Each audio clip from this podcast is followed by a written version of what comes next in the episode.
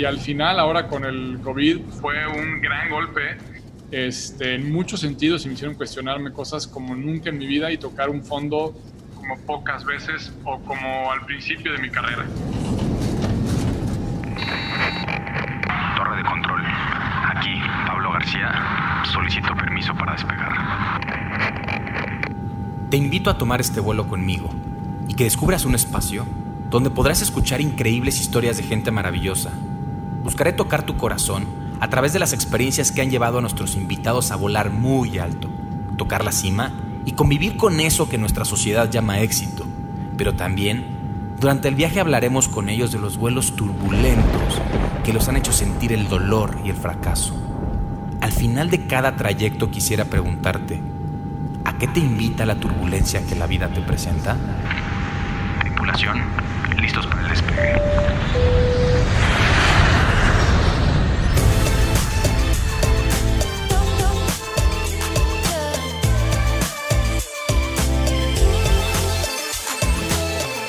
Tripulación 10.000 pies, bienvenidos al vuelo 002. El día de hoy volaremos junto con un invitadazo, un amigo, un, un, conocido, un cuate que ha sido consultor, asesor, que hemos trabajado juntos, alguien que, que también admiro mucho y, y, y, es un placer que estés en este vuelo con nosotros. Por ahí me enteré que te habían dado boleto de turista y te vamos a pasar a primera clase, mi querido Tico. Eh, porque, porque merece estar en primera clase y me gustaría antes de empezar la entrevista platicarles un poquito de quién es Tico, qué ha hecho, de qué, de, de qué está formado esta gran persona. Tico Pérez Grobas, fundador de Empresas con Rumbo, fundador de CICESO, psicólogo clínico, consultor en cultura organizacional, consultor de líderes, emprendedor serial, eso me queda totalmente claro, speaker, certificado en lenguaje corporal, poligrafista por la Escuela de Arizona, certificado por la DSA Policía de Miami, nominado en Endeavor y seleccionado nacional en Enlace Más. Tico ha asesorado a más de 1.300 empresas a transformarse en su mejor versión y obtener resultados extraordinarios, siendo más humanas y conscientes. Me encanta esto de más humano y consciente. Impactamos la vida de millones de personas en Latinoamérica, regresándole la H a la RH. Y Tico dice muy claro, me encanta esto también, si las personas no están bien, las empresas están mal. Tico, bienvenido al vuelo 002 de Turbulencia. ¿Cómo estás, amigo? ¿Qué pasó, Pablo? Muy bien, muchísimas gracias. Muchas gracias por la invitación. Feliz de estar contigo. Muchas felicidades por, por este proyecto. Un, logro más que tienes de todos los que me, me ha tocado ver que, que vas alcanzando. Encantado, mil gracias por la invitación. Ay, muchas gracias y gracias de verdad por, por, por, por creer, por creer en, en, mí, en el proyecto y por querer subirte al avión con, con, nosotros. Este, estoy totalmente seguro que también este, funcionará, tendrá éxito y mejor con tripulaciones e invitados como tú. Mi tico, quiero empezar con una pregunta que, que, me llama la atención. Lo hemos platicado quizás ya algunas veces, este, nos conocemos, hemos trabajado juntos, pero que le cuentes a la gente y que nos expliques un poquito. Este, hay dos frases que, que, que lo pones en tu semblanza una es, impactamos la, las vidas de millones de personas en Latinoamérica regresando la H al RH. Sí. Cuente, explícanos. Es un, un, concepto relativamente nuevo en el, en el lenguaje que, que, lo podemos verbalizar así, pero que llevo mucho tiempo queriéndolo hacer, ¿no? Y este, este concepto empezando a, a abrirlo tiene que ver con regresarle la H de humano a recursos humanos. ¿No? Eh, yeah. De pronto, eh, yo desde la parte de psicología, en todos los, los proyectos que he podido participar, eh, decido dejar a un lado un poco la psicología clínica, pensando que el impacto que podíamos tener en las organizaciones sí impactaba a millones de personas. ¿no? no dudo del potencial de las sesiones individuales, sin embargo, yo quería tenía un poco de prisa, tenía muchas ganas de poder hacer algo más, más grande y, yo creo que pues todos estamos de una u otra manera relacionados o vinculados a las empresas, ya sea que trabajemos en ella o nuestros papás trabajen ahí o nuestro pariente. Y de esa manera, si esa persona o nosotros mismos tenemos una mejor experiencia en nuestros centros de trabajo, mejora nuestra calidad de vida y se hace toda una cadenita, ¿no? Entonces a mí me, me gusta pensar de manera muy simple, Pablo, en esto, ¿no? Es cuando te va bien en la chamba, llegas a tu casa y la cena y la manera y la energía con la que estás con tu familia transforma la vida de tus seres queridos también. Y entonces me imagino yo con uno de mis hijos, cómo al día siguiente pueden ir a la escuela eh, mucho más sonrientes, con el mismo escenario eh, favorable, con un panorama eh, positivo. Y entonces creo que eso es lo que pasa cuando las empresas pueden darle este toque humano a, las organizaciones y que no estén peleados los resultados, que ese es, nosotros decimos que es devolverle la H del humano y ponerle la R de resultados. Entonces tenemos esa combinación, Pablo. Me encanta. Y esto de calidad de vida de la que hablas tiene que ver con tu segunda frase, o bueno, o lo que está aquí, eh, que habla, si las personas no están bien, las empresas están mal, ¿cierto? Sí, definitivamente. Y hoy más que nunca vimos este aspecto eh, en las organizaciones, ¿no? Vimos que incluso empresas muy prósperas, muy grandes, transnacionales, que vieron afectada la posibilidad de trabajar o, de que la gente fuera a trabajar, pues se dieron cuenta que lo más importante efectivamente era la gente y que sin gente no hay manera de que las empresas estén bien. Y también las personas se dieron cuenta, ¿no? En esta ola de desempleo, pues de la necesidad de tener un trabajo y estar en una organización. Y entonces hoy eh, de pronto estamos viendo la, la codependencia o la correlación que hay entre empresa y personas y que si las empresas no se encargan de que la gente esté bien, ahora es un tema de salud y es muy claro, pero históricamente era así, ¿no? Si la gente no estaba en una buena condición, con un nivel de energía adecuado, con una buena motivación, compartiendo un mismo propósito, es bien difícil o es mucho más difícil que se logren los resultados y eso a su vez pues genera menos oportunidades de desarrollo para las personas. Oye, ¿qué ha sucedido? Eh, porque me llama la atención que este tema que al final es, es, es DO, ¿no? Es desarrollo organizacional, eh, que parte de, o, nace, y si no, corrígeme, de, del DRH, pues, pero si nos vamos hace algunos años, también el, RH lo que sucedió fue que se hizo un departamento mucho más administrativo, ¿cierto?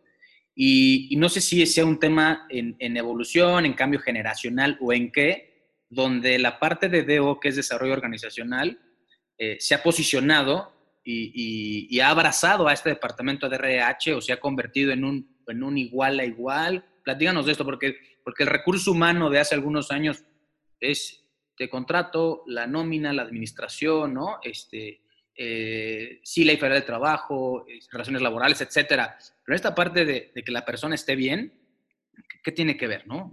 ¿Qué, ¿Qué, ha pasado a lo largo del tiempo con esto?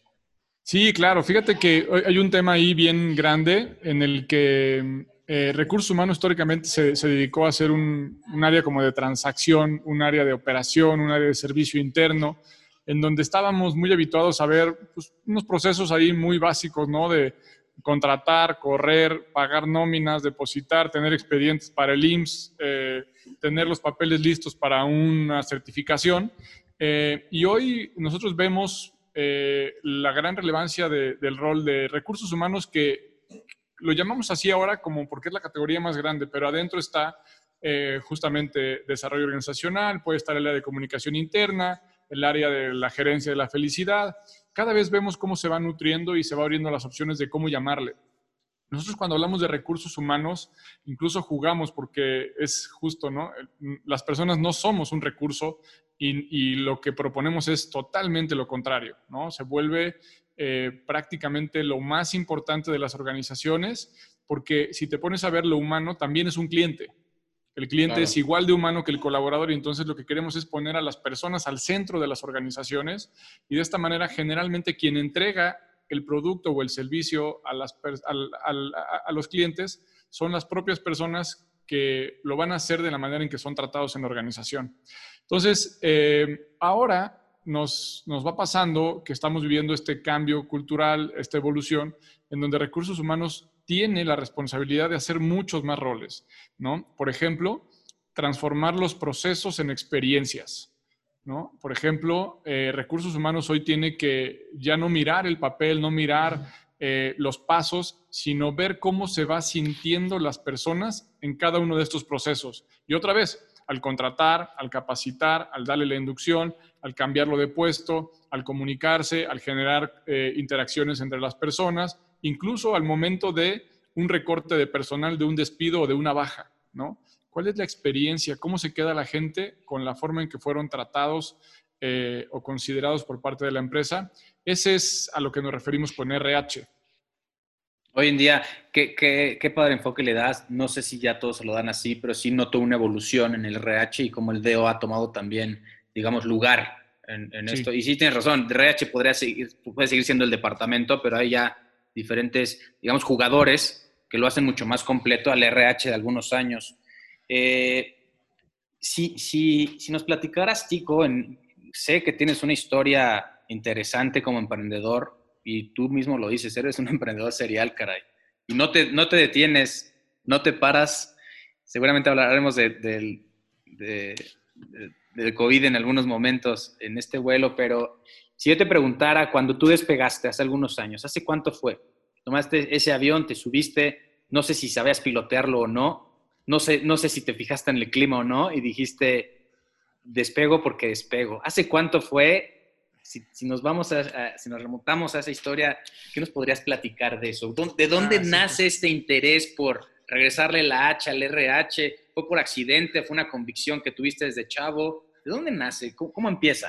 pues fíjate que, híjoles, son como muchas cosas que se han cruzado, pero yo lo veo, eh, y bueno, voy a intentar hacer un poco el recorrido de atrás para adelante, pero prácticamente eh, yo empiezo, o sea, la primera empresa que fundé que tenía que ver con evaluaciones de confiabilidad fue hace 12 años, en el 2008, recién egresado de la carrera de psicología, y lo hice no pensando en hacer una empresa, la verdad es que no, ni siquiera lo tenía en mente eh, y no, no creo que me hubiera sentido preparado para hacerlo, ¿no? Realmente lo que hice fue autoemplearme y, lo hice de una manera en la que ni siquiera pensé que, que, era lo mejor para mí, para mi carrera, para mi futuro. Era lo que necesitaba hacer en el presente porque pues en ese momento un recién egresado de psicología eh, era muy difícil que pudiera eh, tener una posibilidad de brindarle ciertas comodidades familiares. Yo ya tenía un hijo eh, y entonces era un tema mucho más de hambre que de, que de estrategia, mucho más de necesidad que de, que de planeación estratégica, ¿no? Entonces, Este, pues una cosa me fue llevando a la otra. Al momento que fui eh, abriendo esta, eh, este servicio y platicándolo, y pues primero Friends and Family, ¿no? Es, oye, pues yo me dedico a esto, te hago esto, vas a contratar a alguien, sabes de alguien, y empezábamos a hablar de los beneficios que tenían hacer evaluaciones. Eh, y eso al final pues fue un camino larguísimo, Pablo, ¿no? Los primeros dos, tres años, pues ni los gastos fijos podíamos sacar, era un tema de sobrevivir. Y de pronto, eh, también sin, sin, querer y sin planearlo, tuve que eh, empezar a pensar ya mucho más como, como emprendedor, como empresario, eh, en el sentido de cómo hacer de eso algo escalable, porque ya no me daba tiempo de hacer el producto que era el que yo sabía hacer o el servicio, como las pruebas, las entrevistas, y entonces tuve que contratar a más personas, enseñarles eh, a cómo me, yo podía entenderlo, y entonces me empecé a dedicar mucho más a la parte comercial, a lo administrativo, que a la ejecución de los servicios. Y entonces ahí fue cuando empezó esto de decir, sin planearlo, era en dónde me dónde me tengo que poner en, la empresa para generar mejores resultados y en dónde no puedo ser tan fácil de sustituir. Y entonces, este, pues eso fue, fue accidental. Eh, y una vez que entendí ese modelito y que cada vez los clientes recompraban y recomendaban porque nunca hemos tenido vendedores, entonces ahí fue donde empezamos a, ver la opción de incorporar más productos y servicios. Y eso fue lo que llevó como al chip, este, esta parte como serial, en donde he hecho varios emprendimientos, muchos de ellos han fracasado o he fracasado en esos intentos, este, pero yo creo que a base de mi necedad, algunos otros sí han salido.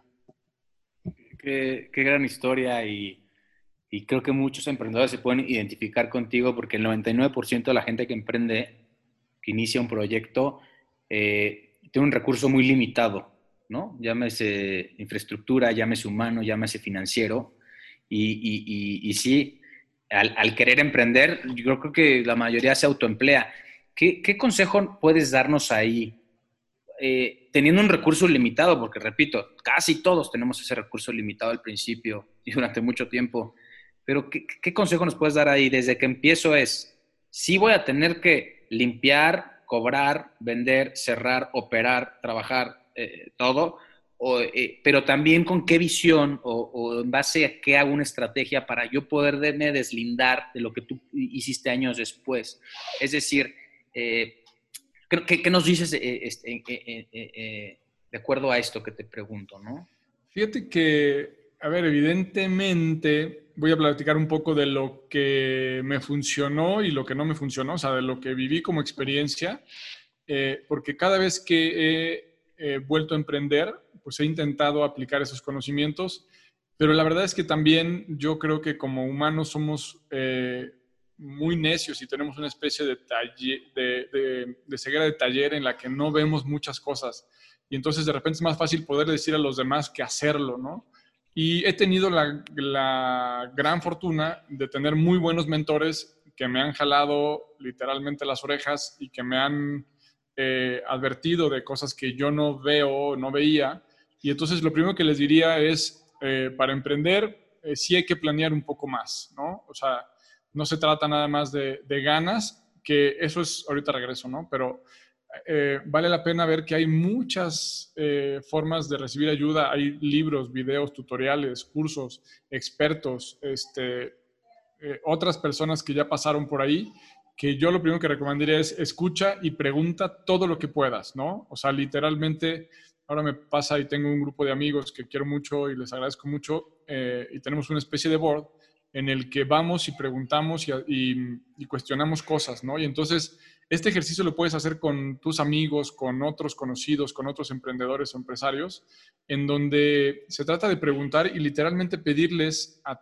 a las personas en quien confías y respetas por su forma de ver la vida, decirles, a ver, tengo esta idea, tengo este proyecto, te pido por favor que cuestiones todo, necesito que seas como el abogado del diablo que me va a tirar mi idea, me vas a argumentar de por qué no va a funcionar y tener la apertura para ir asimilando eso y vencer. Imagínense que van a ir a Shark Tank y literal van a hacer el proyecto y lo van a presentar y tienen cinco minutos para hablar de todo lo que han hecho durante años. No pueden ir a decir una estupidez, no pueden ir a decir algo improvisado, no pueden haber ido por primera vez frente a un público a, dar su opinión o su proyecto. Tendrían que haber pasado por muchos otros como parte del filtro. Eso lo digo ahorita como los pasitos, ¿no? La fórmula. Pero lo primerito antes que eso es que te apasione. O sea, si no tienes una pasión por hacer lo que te gusta, aunque sea como autoempleado, aunque sea para otra empresa, aunque sea gratis, aunque sea en el horario nocturno, aunque sea tu segunda chamba, o sea, tienes, yo creo que tienes que tener por lo menos la posibilidad de escoger entre todas las opciones de lo que puedes hacer en la vida, lo que más te guste y suena muy trillado, pero creo que ese es el primer, eh, la primera señal para saber si vas por el camino correcto. Luego ya ves el cómo, pero el qué y el para qué deben estar clarísimo, ¿no? Y entonces es como esto de, pues esta pregunta tan simple de qué podría ser el resto de mi vida aunque no me pagaran, ¿no? Y si ya tuviera resuelta mi vida económica, ¿a qué me dedicaría? en qué invertiría la mayor cantidad de mi tiempo. Bien. Entonces, ese sería por ahí por donde yo empezaría, Pablo. Me encanta, si, me permites, sí, sí. Eh, ya está, eh, eh, resumir lo que estás diciendo. Uno es, creo que es tener la capacidad de vulnerabilizarnos y decir, a ver, me, está costando esto por aquí no sé dónde, pregunto al otro, ¿no? Porque también lo uno como emprendedor piensa que, que solamente lo que tú tienes en la cabeza va a funcionar y no es cierto. Entonces, es poder preguntar, asesorarte y seguir aprendiendo, porque uno sale de la carrera sabiendo nada. Eso es muy claro. Estudies donde estudies, estudies, sea la escuela que sea, salgas de las mejores universidades del mundo, vamos, sí sabes, yo, hablo siempre de que la universidad te abre las puertas de la mente, del corazón hacia el mundo, pero detrás de esas puertas hay otro mundo. Entonces, eh, siempre hay que preguntar, hay que seguirnos informando. Está, hay videos, hay libros, hay gente, buenísimo. Tener mentores, asesores quizás. Y dos, eh, compartir. Hoy en día creo que la gente está compartiendo más su conocimiento de la información, Hoy en día ya cada vez hay más espacios donde uno puede compartir hasta de manera gratuita eh, conocimiento, porque te das cuenta que al compartir, yo siempre he dicho, ¿no? Que uno más uno, no de dos, que uno más uno da tres. Y si compartes de esa manera, te das cuenta que, que se forman esos tres al sumar uno más uno, ¿no? Y si yo te preguntara, Tico, me llama la atención una cosa, dices que en tu inicio no fue por un tema quizás ni de estrategia, ni de planeación, ni, con una visión empresarial o emprendedora desde hace 12 años que empezaste, ¿fue más por hambre o por necesidad? Y creo que también ahí eh, la mayoría del mundo también tiene ese tema de necesito comer, necesito vivir, necesito chambear, ¿no? Después me dices que hay que conectar con esa pasión, que por más que suene trillado, estoy totalmente de acuerdo, porque si no contactas con tu pasión, eventualmente te cansas y te desmotivas. Mi pregunta en específico es, ¿cómo le hiciste para pasar de iniciar, eh, iniciar en un proyecto más por hambre o por necesidad a que ese proyecto, eh, sí, quizás el hambre eh, la atendiste, ¿no? Te diste de comer, pero ¿cómo encontraste una pasión en un proyecto que inició por hambre? Bien, yo creo que ahí eso fue parte de lo que agradezco en el, azar, ¿no? Porque a mí ese proyecto me apasionaba. O sea, cuando yo empecé a descubrir y a, encontrar mi primera experiencia laboral ya en la carrera de psicología, estaba ligada a la investigación de mercados. Entonces, cuando pude ver cómo se hacía investigación de mercados cualitativa a través del entendimiento de la psicología, a través del entendimiento de las emociones y cómo la gente después podría preferir un envase con una forma u otra, o con un color, o con una etiqueta en vez de otra, y eso cómo se reflejaba en una empresa, en un negocio, en una marca. Ese fue mi primer despertar. Para mí la psicología era tener a un señor o una señora enfrente en un diván y hacerle preguntas y cobrarle cada, cada 45 minutos.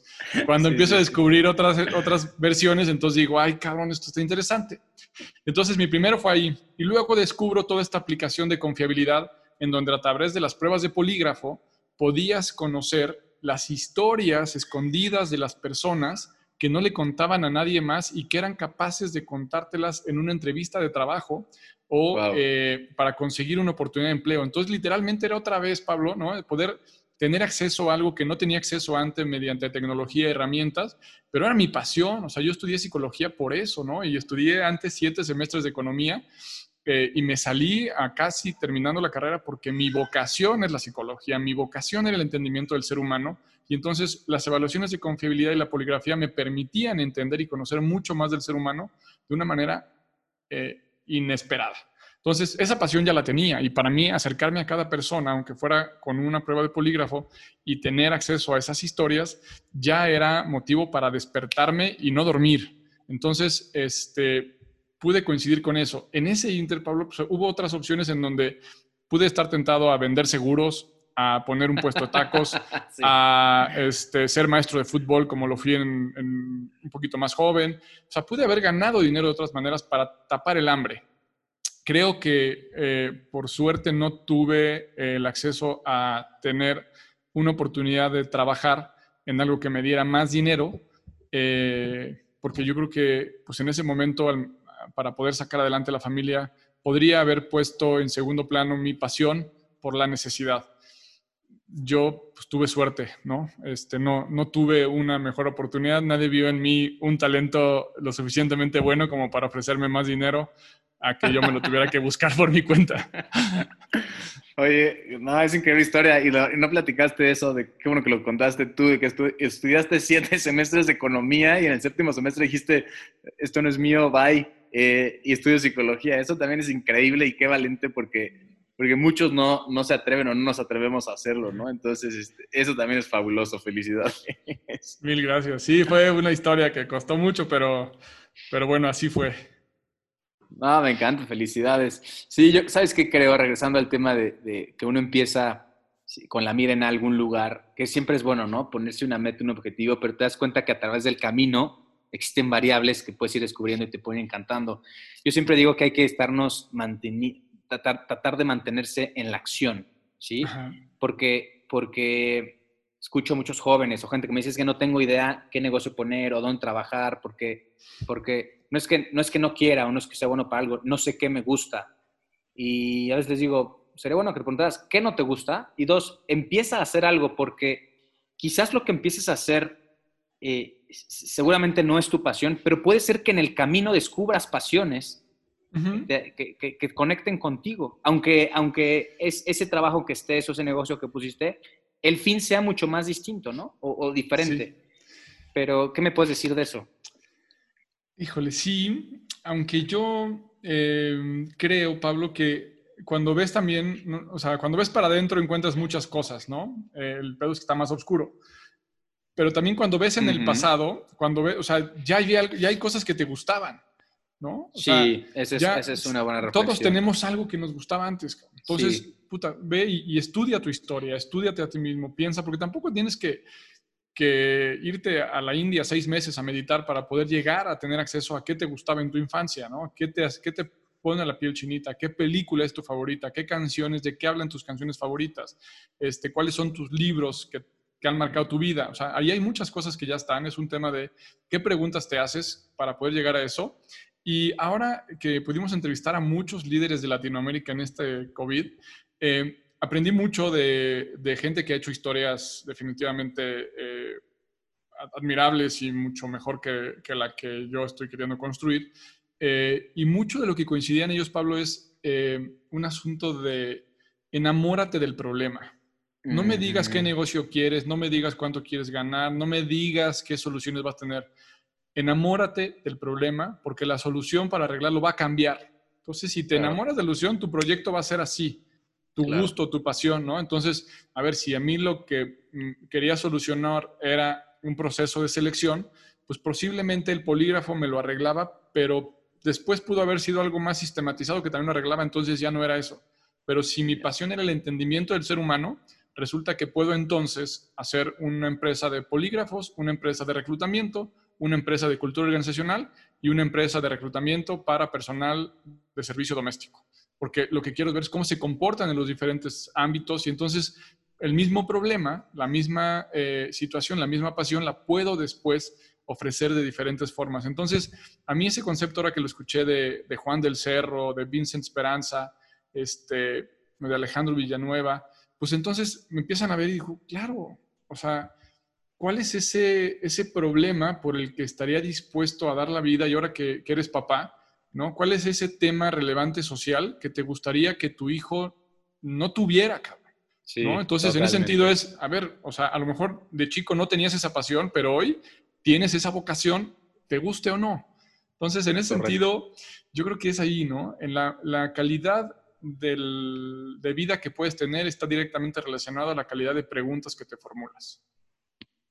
Qué, qué padres reflexiones. Y en ese tema, enamórate del problema. Eh, totalmente de acuerdo. Y es donde ahí ponía, van a aparecer variables que, que te van a llevar a más oportunidades, ¿no? Para poder tomar otras decisiones.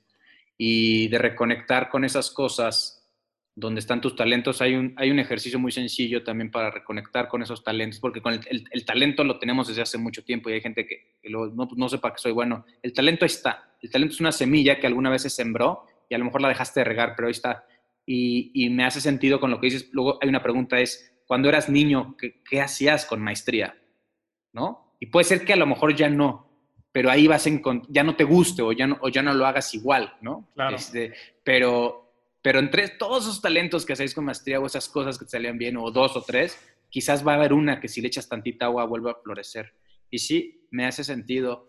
Eh, ¿cuál, era, ¿Cuál era tu motivo motor? No cuando empezaste, porque me queda claro, ya nos aclaraste, fue pasando el tiempo a los dos, tres, cuatro años.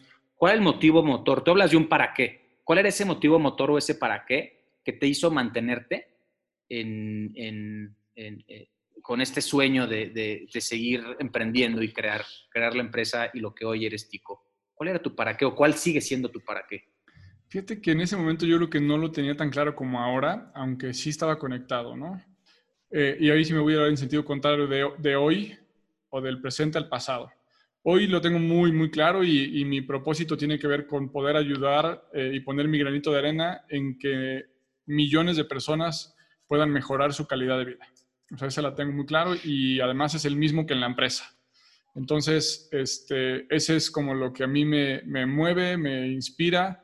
Eh, me encanta pensar que ahorita que estamos grabando esto, alguien, una persona, en algún momento va a escuchar esto y le va a servir de algo y a lo mejor no vamos a saber el impacto que tiene, ni siquiera no necesitamos que lo reconozcan a partir de decir en el capítulo 2 de esta temporada pasó esto, no. Pero es eso que, que pasa y que, como decías en las semillas, vuelan, de pronto no sabes en qué momento encuentran una buena tierra y en qué momento llueve y en qué momento nace algo más y en ese momento o años después te estás comiendo el fruto.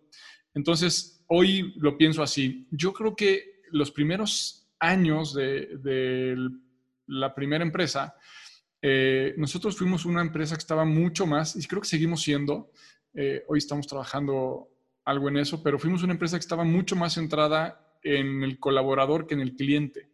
Y a mí verdaderamente me fascinaba el hecho de formar equipos que estuviéramos mucho más felices que en nuestras casas, ¿no? Formar equipos con el que pudiéramos tener amigos, con el que pudiéramos compartir diferentes eh, gustos, en el que pudiéramos eh, celebrar las mismas metas, hacer sacrificios compartidos por alcanzar lo que pensamos eh, inimaginable, tener un equipo de trabajo que a diferencia de muchos otros o la mayoría de las empresas, fuera con gusto a trabajar, a a dar su talento, a sentir que estaban desarrollándose y que iban creciendo, ¿no? Y no tenía que ver con el tiempo de la permanencia eterna, tenía que ver con que mientras estemos trabajando juntos, eh, es, el, lugar en el que quiero seguir estando. Entonces, ese, ese fue para mí el, la clave, Pablo, ¿no? Y es, entonces, ¿de qué manera podemos seguir eh, repartiendo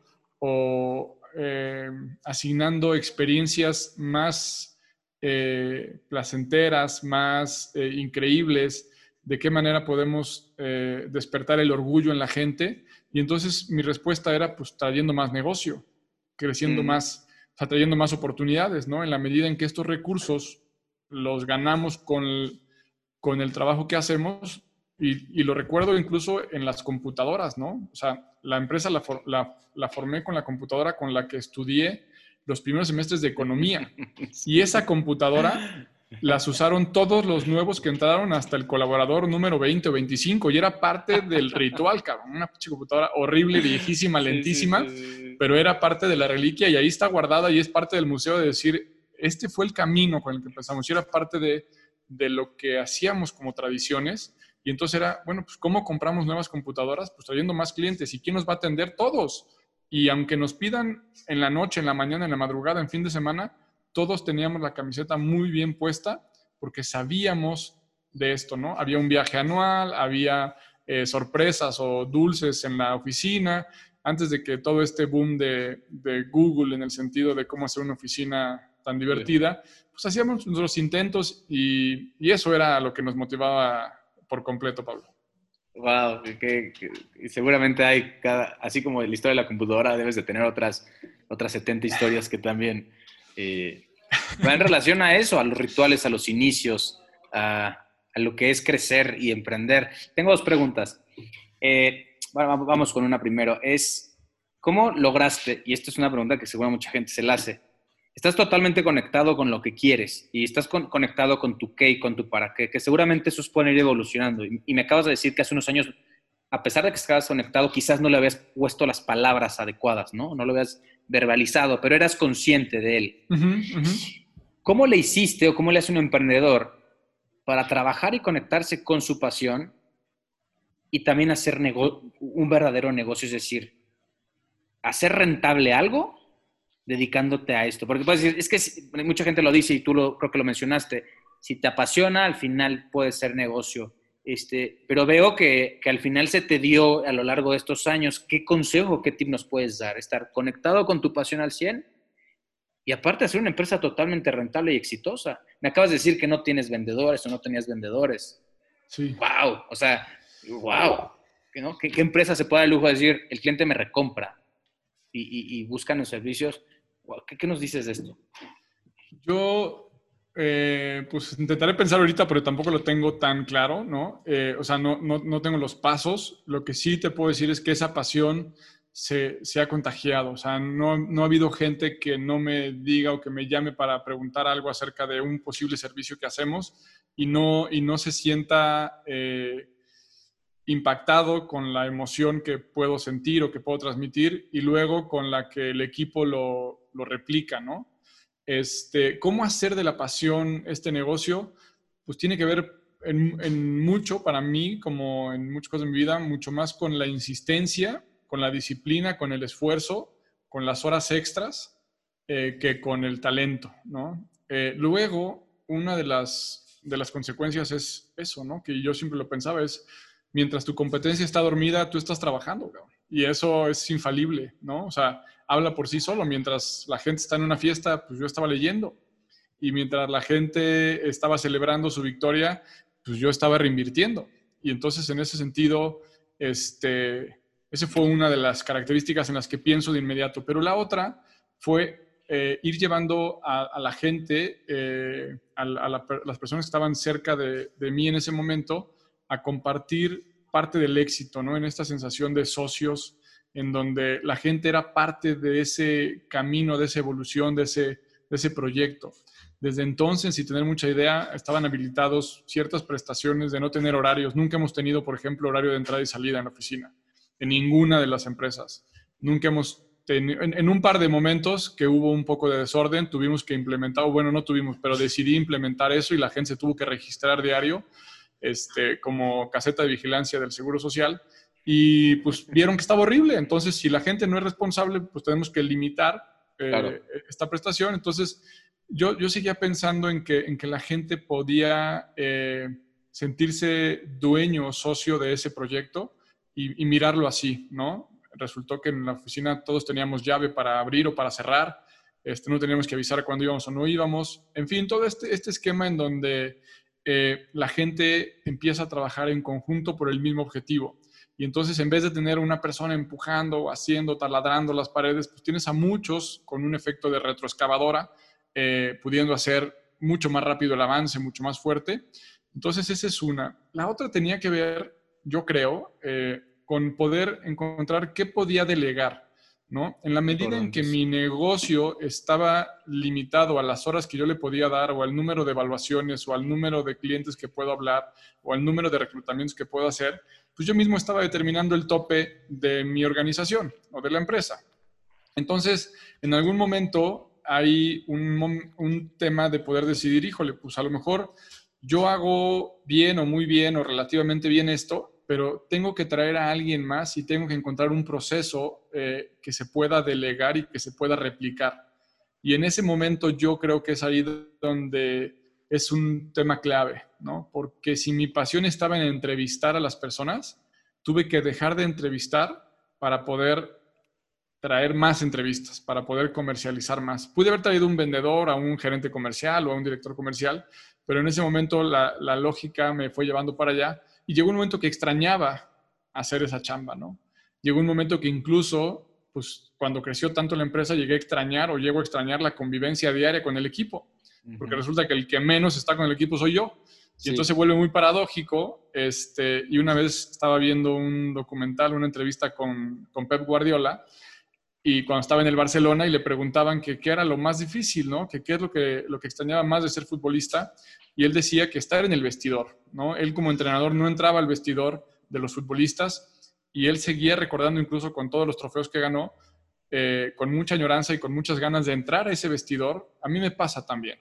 Entonces, eh, de pronto resulta que para poder tener esta pasión tienes que dejar de estar en, en la actividad o en el lugar que te apasiona pero para el beneficio del equipo y luego la satisfacción se vuelve, se vuelven otras, pero ya no esa. Eh, pero sí hay, hay, un duelo dentro de esas victorias. No, totalmente de acuerdo, se vuelven duelos. Por ahí leía, y esto es, se lo, platico yo también a mis líderes, eh, un líder tiene momentos de soledad, ¿no? Sí. Un líder, eh, ese es muy cierto, un líder ya no siempre está con el equipo 24/7, un líder también necesita espacios y momentos donde pueda, donde pueda eh, dedicarle el tiempo a, a, otra cosa que genere valor también para la organización, para él mismo, para los demás. Y es un duelo, eso también cuesta desde un punto de vista personal. Me hace totalmente sentido. Otra pregunta también, la segunda es, ¿qué valores marcaban tu rumbo? Esta pregunta es muy ad hoc para ti. ¿Qué valores marcaban tu rumbo para crecer en, a ese ritmo sostenido, que me imagino que fue altas y bajas, pero en, empezar a crecer, en delegar, en tener, en hablar de esta disciplina, de seguir trabajando, de crecer la empresa, de meterle toda esta cultura y filosofía, ¿qué valores? Algunos de ellos me puedes platicar, iban marcando y no te salías de ellos o, o los vivías, ¿no? Eras coherente con ellos. Fíjate que hay, un valor que lo, hemos tenido durante años. Este, hemos actualizado otros y hemos actualizado parte de la filosofía como grupo, eh, pero hay un valor que, que para mí es clave y que, y que creo que fue un pilar fundamental para el crecimiento de la empresa, y es el valor de todo sí. Nosotros tenemos en la, en la empresa, y yo lo tengo como, como cultura, eh, entrarle a todo. Entonces, si me invitas a esta entrevista, yo te voy a decir que sí, ¿no? Si me habla alguien para pedir una consulta, por supuesto. Si me invitan a, a un proyecto, digo que sí, ¿no? Entonces, abrir las puertas eh, y estar abierto a todo lo que va pasando alrededor. Eh, si un cliente me invita a un proyecto que es inédito, que no podemos replicar exactamente lo que hemos hecho, pero nos da la posibilidad de seguir aprendiendo, sí. Entonces, ver estas, estos desafíos como retos, como parte del camino de aprender, y en muchas de esas ocasiones, muchas, Pablo, tuvimos muchos proyectos que no cobramos, ¿no? Le metimos horas eh, a proyectos que no había ni siquiera un peso de factura, pero yo estaba convencido y estoy convencido que hay que hacerlo para ganar experiencia, ¿no? para poder aprender, para generar maestría. Y entonces ese todo sí es clave. El otro valor que tenemos se llama evolución. Y yo eh, soy un fiel creyente de que eh, nada debe permanecer. De por sí nada permanece, pero tenemos que nosotros mismos ser los primeros que cuestionemos lo que damos por hecho. Entonces, oye, que este producto es el estrella, a ver, ¿qué va a pasar el día que ya no, que esa tecnología sea obsoleta? ¿Qué va a pasar el día que venga un producto más rápido? ¿Qué va a pasar el día que llegue la competencia con algo más barato? Entonces, ser este eh, agente inconforme, que eso me ha traído muchos problemas eh, y roces con la gente, ¿no? Porque muchas veces el principal cuestionador o el principal inquisidor de, las ideas internas o de lo ya establecido, pues soy yo. Y entonces una vez que las cosas empiezan a normalizar, eh, vengo de regreso y en algunas ocasiones he aprendido a, llegar a construir algo nuevo o encima de eso en vez de destruir, pero mucho tiempo confundí este todo sí con la evolución, con volver a empezar, ¿no? Por un lado, eso me llevó a ver otros productos, otros servicios eh, con los mentores me, ayudaron a darme cuenta que esa energía, esa eh, furia o ese, ese, pues esa hambre incansable o interminable la podía volcar lejos de estar mejorando siempre el mismo producto a meter otro producto, a crear otro servicio, a hacer otra compañía. Y entonces, este, esos dos valores. Y por último, uno más de estos, pues tenemos otros, pero el así somos. Antes se llamaba Somos y Ceso. Y ahora que migramos todo, hicimos un solo grupo con todas las marcas, este valor se llama Así Somos y lo que refleja para nosotros es que nosotros hacemos las cosas de una manera diferente. Queremos hacerlas de una manera particular, queremos generar asombro, queremos que, eh, generar sorpresa, de modo que eh, eso mismo nos invita a estar buscando eh, a superar lo que hay en el mercado, a superar nuestra última nuestra última versión, que ese es el otro valor. Llegué automáticamente, no lo pensé, pero es eh, justamente el hecho de la mejor versión, ¿no? Porque este, este asunto nos invita a que no terminamos nunca, no terminamos de mejorar. Y entonces, en ese sentido, y para capitalizar esto con, con el tema pasado, Pablo, eh, yo que había creído que me iba a morir más joven de lo que pues ya no me morí. Entonces, tenía una prisa eh, muy extrema por avanzar y por dejar las cosas listas para cuando yo no estuviera. Y entonces, eh, en ese sentido, sabía que, bueno, muchos años decidí las cosas pensando en que yo me iba a morir y entonces qué iba a dejar preparado para mi familia o para mis hijos principalmente o para el resto del equipo, ¿no? Eh, y eso es parte de lo que también me ha llevado a decir, a veces estoy dispuesto a pagar el precio de, de enseñar, eh, de compartir, de delegar, de incluso poner en riesgo a lo mejor la calidad aparentemente de lo cómo lo hacía yo a cómo lo pueden hacer los demás, pero ganaba muchísimo en la perdurabilidad o en la permanencia de ese producto o en la trascendencia de que otras personas lo fueran a hacer por más tiempo. Y luego resulta que casi todo lo hacen mejor que lo que lo hacía yo. Sí, sí, y, suele pasar, suele pasar. Y, y tiene que ver con un tema también de humildad y darte cuenta que yo también hoy lo digo, estoy seguro que hay gente mucho más capacitada para hacer las cosas que yo hago y, hacerlas de mucho mejor manera, porque como tú dices, regresando a, comentarios anteriores, a veces tú topas ¿no? esa capacidad, porque tu día sigue teniendo 24 horas y, hay gente que lo puede hacer con, más tiempo. Y, otra cosa, eh, este tema de los valores que es tan importante, los valores se viven, los valores no se leen, ¿no? Los valores los puedes pegar en una pared, pero, pero tú entras a la empresa y lees la misión, la visión y los valores, y quién diablo se va a identificar con ellos si es, son valores de la empresa, no son de la gente, la mayoría de las empresas. Entonces, felicidades porque tiene, está totalmente, es coherente lo que dices, lo que piensan y lo que hacen ustedes como empresa, porque al final es eso, es, es hacen que las organizaciones desarrollen una cultura, y, pero vivan esa cultura. Entonces, cuando tú me hablas de estos valores, quiere decir que tu gente entonces también trabajas para que se identifiquen con ellos y los vivan, no solamente los lean, ¿no? Entonces, este, me, llama la atención eso, que creo que es donde la empresa y la organización debe de evolucionar. Eh, y dos, esta idea de que te ibas a morir, ¿de dónde? Este pensamiento, ¿de dónde? No sé, en algún, en algún momento me, me entró esta idea como, como algo que, que, di por hecho en algún momento, es decir, no es como que tuviera las ganas, ¿no? Pero, pero traía este, este mensaje de, yo creo que cuando, bueno, empezó cuando, cuando fui papá por primera vez, como del hecho de esta responsabilidad de tener a alguien tan chiquito y, y que es tu responsabilidad y de protegerlo y de asegurar que tenga todo lo necesario para sobrevivir, para crecer en un buen ambiente, para darle los mejores recursos eh, y este miedo me hizo pensar que, pues que si yo faltaba, eh, mis hijos no tendrían eso. Y entonces me entró mucho la prisa por, por, actuar bajo eso y decir, a ver, o sea, no es como que estoy seguro que voy a morir, sino pienso que si me muero joven, eh, ¿qué es lo que tengo que, que, lograr?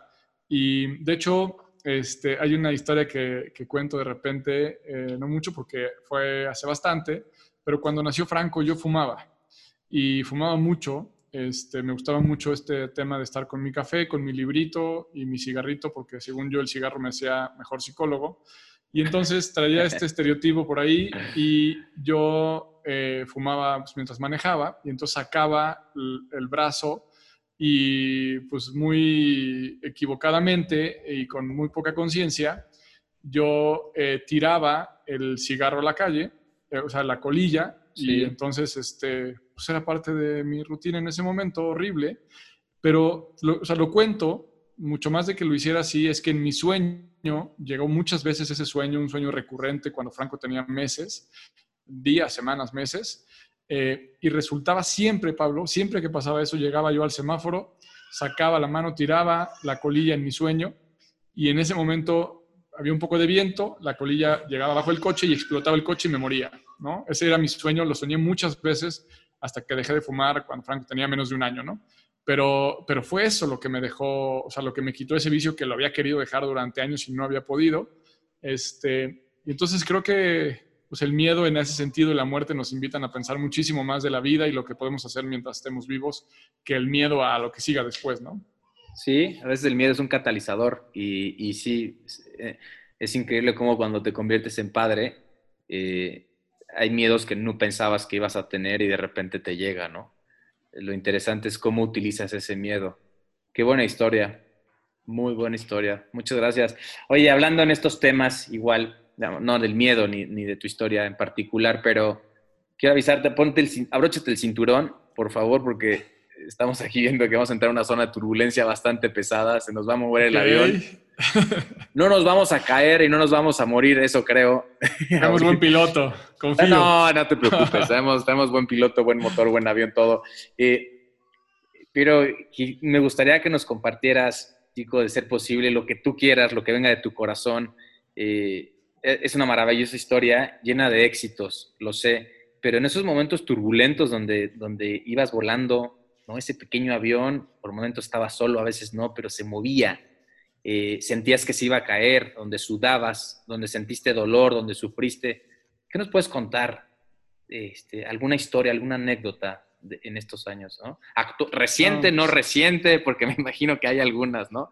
Las, que, las que tú quieras. Qué padre, Pablo, porque yo creo que, este, bueno, pues muy ligado a lo que estás haciendo, a, este, a, a este programa, a este podcast. Eh, yo estoy seguro que detrás de cada historia relativamente buena e interesante hay muchas, muchas cosas difíciles atrás que, que muchas veces no se cuentan y yo podría decirte pues que tengo varias segura, ¿no? Y, tengo muchas, eh, o sea, pienso en dos. Al principio, que ya te compartí algunas en esta parte de empezar de cero, Eh, ahorita profundizo en eso. Y al final, ahora con el COVID, pues fue un gran golpe. Este, en muchos sentidos y me hicieron cuestionarme cosas como nunca en mi vida y tocar un fondo como pocas veces o como al principio de mi carrera. Y entonces eh, empiezo por ahí, ¿no? En esta historia que les he contado de pues, que yo eh, fui papá muy joven, yo estaba estudiando psicología y la verdad es que pues, eh, lo, lo, más difícil ahí era tener que trabajar y estudiar, como mucha gente en México o en muchos lados, ¿no? Pero vivir esa dificultad con la presión, no nada más de poder necesitar el dinero para pagar mis útiles o para pagar mi transporte, sino para poder darle de comer a un, a un niño, a, a, a mi hijo. Y en ese sentido, este, sentir eh, la oscuridad y la dificultad de no tener para darle de comer, de no tener gasolina para poder llegar a la escuela o para poder trabajar, de no tener dinero para comprar los libros que tenía que leer para estudiar y, toda la creatividad que tienes que hacer alrededor de eso para que además cuando regreses a casa, pues eh, tu pareja, los niños no lo vean y no lo sientan sobre todo. Este, entonces, de esa época recuerdo muchas cosas eh, bien difíciles. Recuerdo eh, que a pesar del cansancio de tener que salirme de casa desde las 6 de la mañana y llegar a las 11 de la noche eh, agotado, había muchas noches que no podía dormir, pues porque estaba en un estado de alerta constante y estaba en una presión y en un, pues sí, con un, una desesperanza grandísima, ¿no? De ver que que por más esfuerzo, que por más lucha, que por más que quisiera, había pocas posibilidades y no las posibilidades que yo necesitaba en ese momento. Y en ese, en ese preciso momento de, estar viviendo en una casa prestada, o en un pedazo de una casa prestada, estar eh, recibiendo pues ayuda eh, de amigos, ¿no? Tengo una historia por ahí, Pablo, de dos de mis mejores amigos, con Oscar y Gabriel, que llegaron a mi casa y pues, el único coche que teníamos este, era un coche muy viejo, no prendía, no servía la batería y, este, y vieron, o sea, ellos vivían en Querétaro, yo vivía en México y cuando vieron todo el entorno en el que vivía y esta situación de que no podíamos salir porque no tenía cómo mover el coche, eh, me dijeron que iban a la farmacia o en algún lado y fueron, fueron a comprar una, una batería nueva y se la pusieron, ¿no? Este, pues así muchas historias muy padres de, mucha dificultad, de mucha lucha, en donde estoy seguro que eso me forjó porque era la manera de, de tener que seguir luchando, ¿no? Y ahora en el, en el COVID, pues otra vez volver a sentir mucho miedo, de mucho impacto, de poder ver como muchas empresas en México o en el mundo eh, pues ver amenazado el trabajo de años y de muchas personas que, que, dejamos la vida, sudor, sangre, que creíamos en este proyecto, que apostamos muchísimo, que cambiamos horas de familia, de placer, de descanso por trabajar y construir este sueño en el que podamos impactar a miles de personas y haberlo visto amenazado por un, por un virus que no veíamos tan de cerca, que es inédito, que no sabíamos cómo responder y que en su momento, pues dependiendo de las industrias, ¿no? Eh, pues tú sabes muy bien de eso, en la nuestra, en términos de recursos humanos, en términos de reclutamiento, pues ante tantos despidos no había posibilidad de reclutar, ante la falta de contrataciones no podríamos seleccionar, la otra unidad de negocio de team buildings y de actividades y de capacitación presencial, pues no había posibilidad de ir a ningún lado a hacer absolutamente nada. Entonces, de pronto era eh, no saber cuánto tiempo iba a durar, eh, si íbamos a poder soportarlo, qué teníamos que hacer para para que buscáramos la manera más adecuada para salvar esto y luego pues seguir navegando en este barco eh, un poco golpeado, pero que pudiéramos tener barco todavía. Entonces, eh, yo creo que el origen de, mi, de esta historia que les cuento del emprendimiento y el último capítulo, sin duda, Pablo, fueron este, de los más difíciles.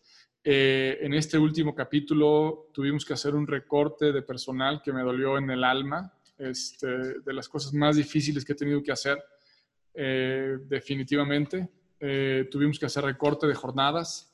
Eh, a la vez me encontré con muchas sorpresas muy, muy padres de ver un equipo que estaba dispuesto a, porque habíamos tenido años y años y años de ganar, de crecer, de avanzar, y no me había tocado darme cuenta del apoyo del equipo eh, y el cariño de la gente hacia la empresa, hacia la marca, hacia el, hacia el proyecto, hacia el propósito de la empresa, en donde pues, les mando un agradecimiento y se los, se los recuerdo cada que puedo, este, de poder sentir de regreso ese, ese, respaldo, como sentí el respaldo de mis amigos en esta historia que te compartí.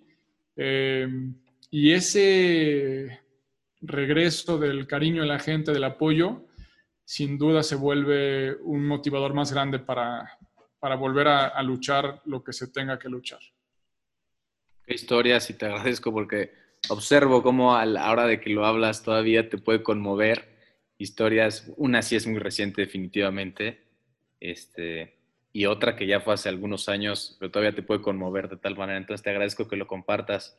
Te quiero preguntar, la primera pregunta es, ¿qué herramientas, qué técnicas o qué herramientas, de qué recursos te agarraste para, para solventar esas crisis? Porque yo no te conocí hace 12 años, pero ahora que te conozco y sé el momento difícil que estabas pasando, o que has estado pasando a través de, por el COVID.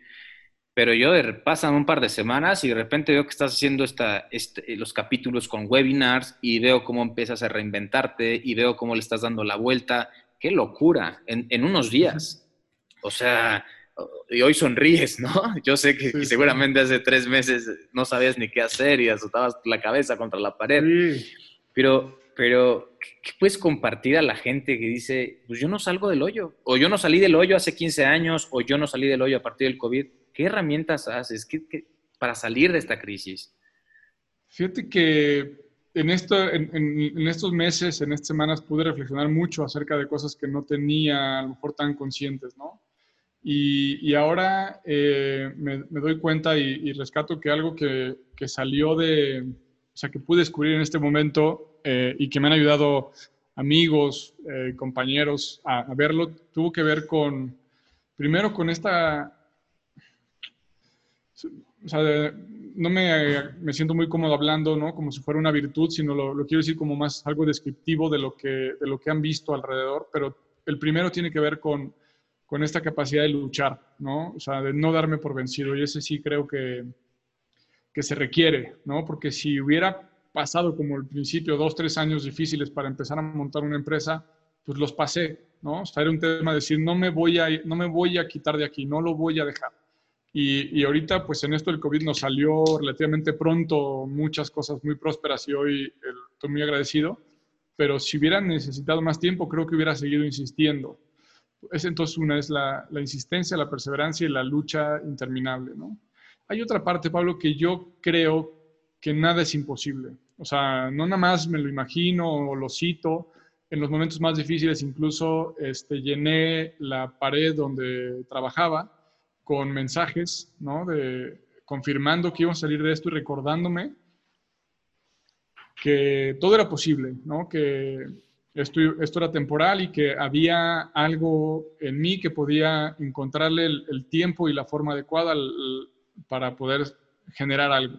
Y eso me lleva al, al, siguiente que tiene que ver con la creatividad, ¿no? Este, yo no me sentía tan creativo, de hecho es algo que todavía no lo, no lo asocio conmigo, pero últimamente ha sido algo que me han externado mucho como, como una virtud, que de repente empiezo a, a, reconocerla y es como cuando me imagino ahora que tengo nueva bebé, eh, se encuentran y descubren su propio brazo, ¿no? Descubren su mano y se le quedan viendo como algo ajeno y luego el pie. Mm. Así me pasa con esta característica ahora y estoy disfrutándola como que la alejo, la acerco, la miro, eh, la, la meto a la boca, me pico los ojos y me empieza a gustar y empiezo a encontrar una historia atrás de la creatividad y tiene que ver con eso. Este, en este intento de, vivir esta libertad que para mí es el concepto y el valor más importante, el sentirme completamente libre, eh, entonces muchas veces me he imaginado cosas eh, pues en mi cabeza que no existen y que luego las quiero hacer realidad. Entonces, esa combinación ¿no? de no estar satisfecho con lo que hay, de quererlo mejor para más adelante, pero saber que no va a llegar solo y que lo tengo que hacer yo y que tengo que esforzarme, cuésteme lo que me cueste.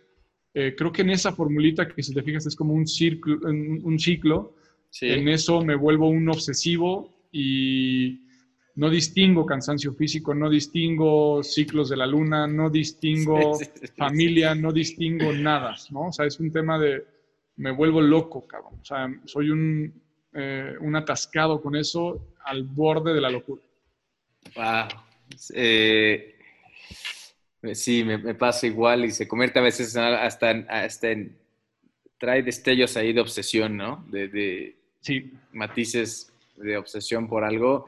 Este, pero sí, me, queda totalmente claro que a través de ciertas virtudes, y si son virtudes, Tico, el esfuerzo, el, esfuerzo correcto, yo le llamaría, y esta, estas ganas de sacar adelante algo sí o sí, por supuesto que es una virtud.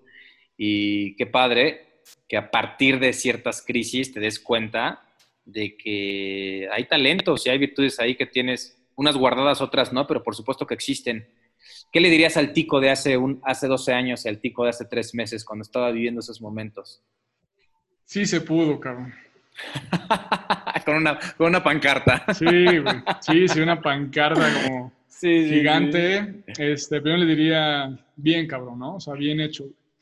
Eh, sí, habría, habría un abrazo ahí fuerte, habría un... Claro, Este, ¿Sabes qué? Como un, como un momento al llegar a la meta del maratón o de un Ironman, ¿no? En donde sigue doliendo, pero, pero ya, ¿no? Ese es el lugar donde te puedes acostar, aunque sea el pavimento, y abrir los brazos, este, y agradecer que, pues, que estás, que estás entero, que, y que no nada más sobreviví, ¿no? sino que mm, agradecerle mucho por eso que, que pasó ese, ese tico de antes, porque hoy me deja una cantidad de recursos y de nuevas herramientas que, que tengo muchas ganas de, de, poner en práctica. ¿no? Hoy me siento con la, eh, con la mochila llena de cosas nuevas, este, como esta navajita suiza, ¿no? Que de chiquito me regalaron una, una familia que quise mucho y que casi me adoptó ahí como, como hijo.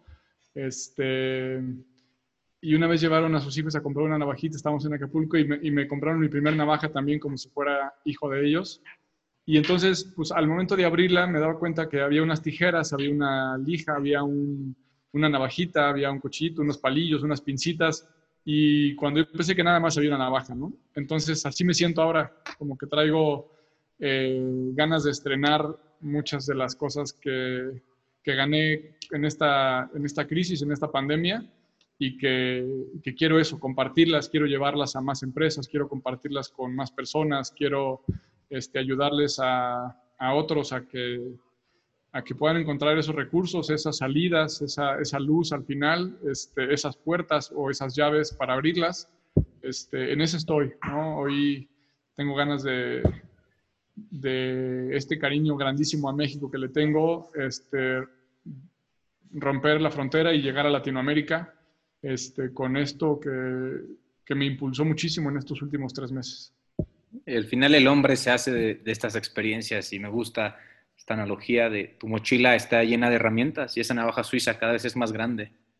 Y por supuesto, por supuesto, ¿tuviste momentos de deserción? Decir, ya no puedo, a la, a la chingada todo, a la fregada todo. Sí, eh, sí, o sea, mm, no, no lo, ni lo pronuncié en, en palabras como visuales en, en, mi, en, mi, mente, pero, pero sí... Eh, había unos momentos de, de que no era yo el que decía la chingada, sino era la vida la que me mandaba la chingada, ¿no? O sea, era más bien un tema de, de este, puta, no hay, cabrón, ¿no? O sea, no hay, no hay, no hay, no puedo, y el cuarto se iba haciendo chiquito, este,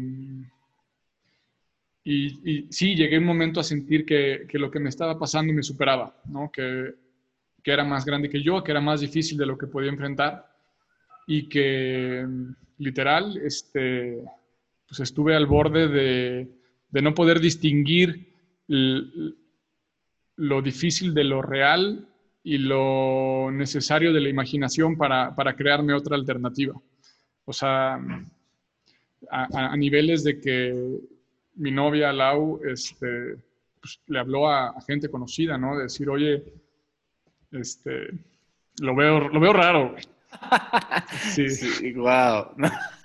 sí, sí, sí. Este, sí, la, la, gente que te ama y que te conoce al 100 definitivamente va a estar preocupada por ti y va, va, a ver, eh, va a ayudar a, en esos momentos de oscuridad y que todo emprendedor o toda persona vive. Lo que pasa es que está un poco este tabú, ¿no? De, que, de no contar estas cosas, pero creo que la vida está llena de turbulencias. Los vuelos están llenos de turbulencias. Hay que hablar con ellos, hay que tocar esos vuelos, hay que tocar esa turbulencia, abrazar esa emoción y dejar que pase, porque hoy te das cuenta que pasa, ¿no? Eh, pero el aprendizaje se queda. Sí, el aprendizaje. Sí, segurísimo. El, el, aprendizaje se queda y, y al final el, el, vuelo tiene un destino, ¿no? Al final llegas. Por más que ese avión regrese al aeropuerto del que salió, o sea, habrá otra posibilidad de tomar el vuelo, habrá otra posibilidad de llegar. Y en la misma analogía de, de los vuelos y la turbulencia, eh, la, ocupamos muchísimo en varios proyectos en estos tres meses, en donde hablando con líderes de diferentes empresas le decíamos literalmente, ¿no? ¿Qué es lo primero que te dicen en una turbulencia? Es ponte la mascarilla tú, ponte el oxígeno tú y luego se lo pones a tus hijos y luego le ayudas a los demás, cabrón. Porque si tú no estás bien, como decíamos de las empresas, si la gente no está bien, las empresas están mal, si el líder no está bien, su equipo está mal, si tú al frente de la familia no estás bien, tu familia está mal, cabrón. Entonces, eh, creo que en este sentido también fue una muy buena invitación a reflexionar acerca de, de varias formas de ver algunos temas, ¿no? Entonces, parece que para ayudar a otros teníamos que ayudarnos a nosotros mismos. Para poder buscar eh, que nuestra gente cercana estuviera bien, teníamos que hacernos cargos de nosotros mismos y descubrir todo lo que estábamos pasando, eh, por un lado, y que luego también pudimos redefinir el amor, ¿no? En el sentido de pensar que al momento de amar podías abrazar, besar, visitar, acercarte. Hoy la manera, o en los últimos meses, la manera más eh, amorosa de estar con tus seres queridos es no verlos, no acercarte, no besarlos, no abrazarlos. Y entonces creo que es también un excelente momento para, para reinterpretar muchísimas cosas de la vida, de quiénes somos, de lo que queremos hacer y de aprovechar este momento para, por fin, si es que no lo estás haciendo, hagas lo que te gusta, hagas lo que te apasiona y mandes a la chingada todo lo que no te lleve a ese camino, porque la vida eh, se, va, se va muy rápido y, hay cosas que no calculamos. Y, nos llegan de sopetón experiencias como la que estamos viviendo actualmente, ¿no? Donde estas generaciones, ah, las guerras mundiales ya pasaron, ¿no? Las crisis ya pasaron y no nos había tocado una cosa así. Bueno, sé que en muchas partes del mundo se han vivido cosas muy difíciles actualmente, pero esto que pasó te invita a la reflexión que haces. Te agradezco mucho. Estamos entrando a los 10.000 pies, Tico. Estamos cerca de aterrizar también. Eh, ha sido un increíble vuelo, pero antes de aterrizar me gustaría que contestaras las, siguientes preguntas. Las respuestas de manera breve, si te llegan a la mente adelante, si no pasamos a, otra pregunta. Si yo te preguntara, ¿cuáles han sido los tres momentos que han marcado tu vida? ¿Cuáles serían? El nacimiento de mis hijos. Em, el momento en que dejé el fútbol profesional. Es otra historia que después no las vas a contar. Sí. porque, el mundo del fútbol es profundo también y, ahí hay muchos años de trabajo que, que puedo entender. Y, Exacto. Ese fue un momento de esos. ¿Y el tercero? Em, el tercero, yo creo que en el, en el momento que me, que me di cuenta y que, y que acepté que podía ser feliz, ¿no? Este, en, el, momento que ya no, necesitaba que estuviera todo perfecto para ser feliz eh, y en el momento que entonces pude aprender a disfrutar cosas mucho más sencillas eh, y dejar de posponer ese disfrute. Eh, creo que es los primeros que me vienen a la mente, seguramente habrá otros, pero esos tres marcaron mi vida. Muy claros y muy lindos. Una, dos o tres aspiraciones que tengas en la vida, o dime una que aún, em, luchas eh, por eso? ¿Qué aspiración tienes? Mira, aspiración, quizá no, no, sé si es tanto de vida, pero quiero escribir un libro, eh, ya empecé con algunos de los capítulos, este, tengo muchas ganas de, compartir algo de eso, este, algo de esto, algo de mí.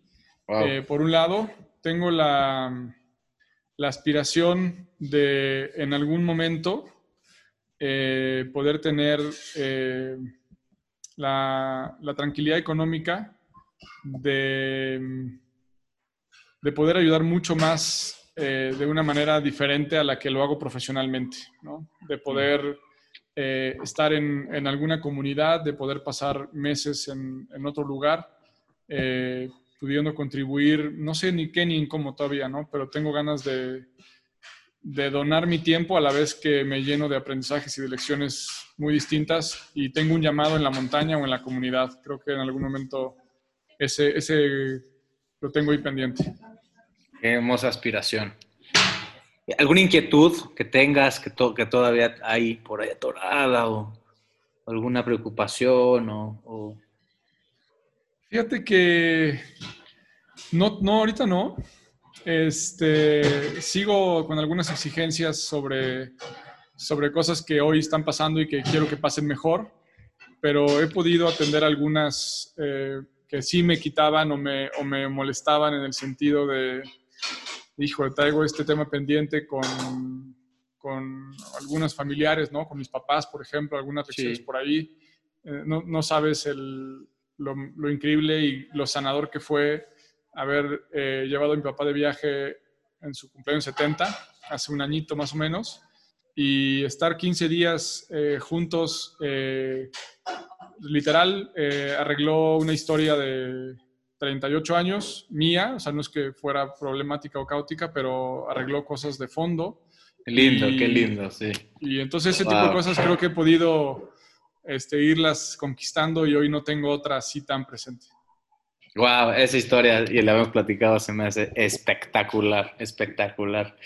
Oye, un poco de humor, a punto de aterrizar.